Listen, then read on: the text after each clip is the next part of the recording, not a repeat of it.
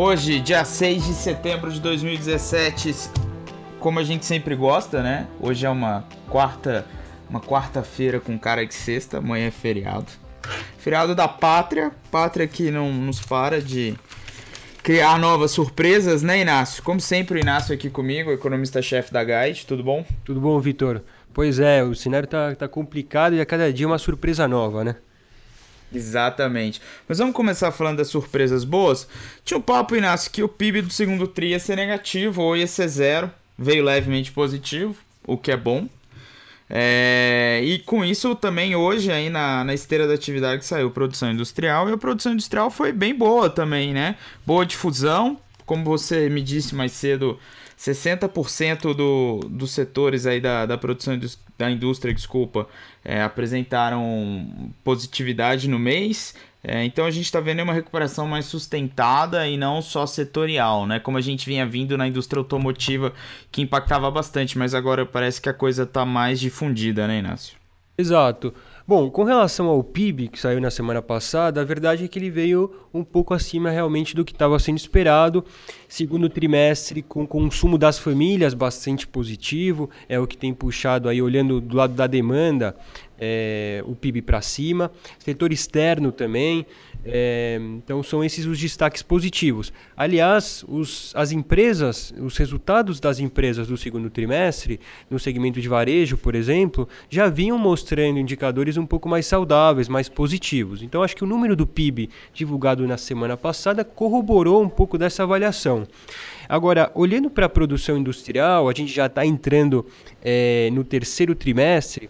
Então, esse dado que saiu agora essa semana é, é, referente ao mês de julho, também veio acima do esperado. É, em relação a junho, cresceu 0,8%, o mercado esperava metade disso, um 0,4% de crescimento apenas.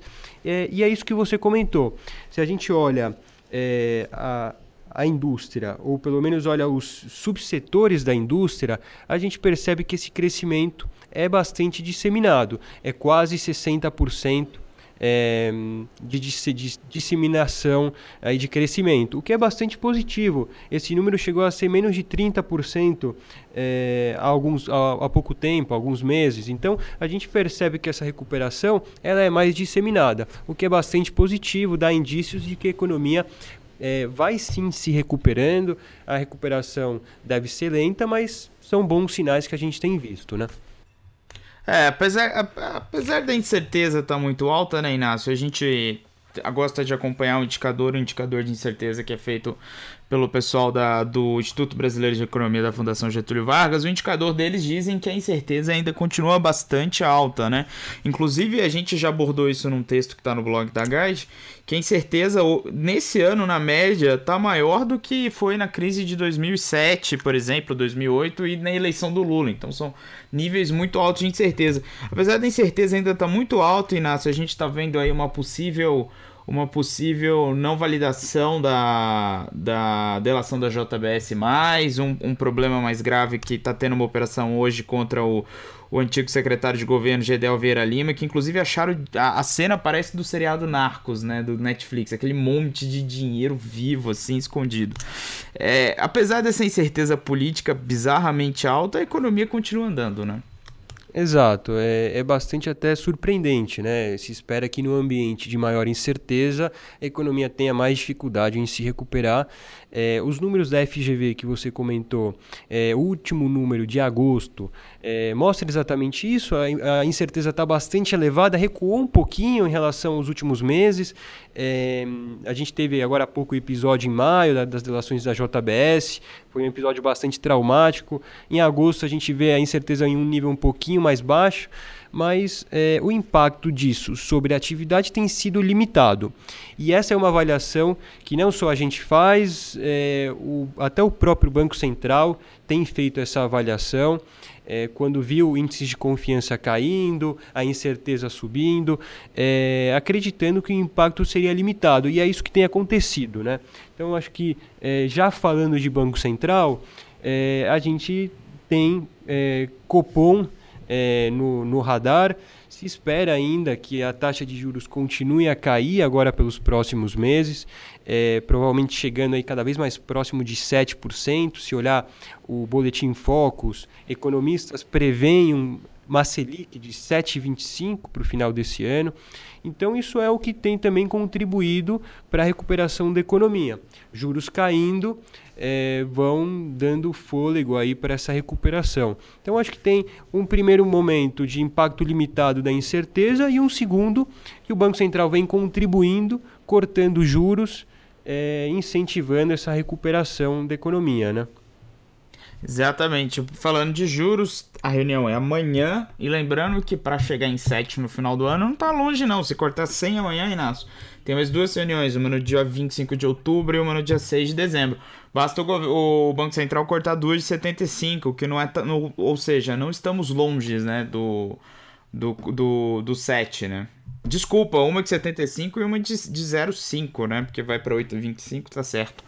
Não tá difícil, né? Então, assim, a gente tem um juro de 7 no final do ano, é bastante factível.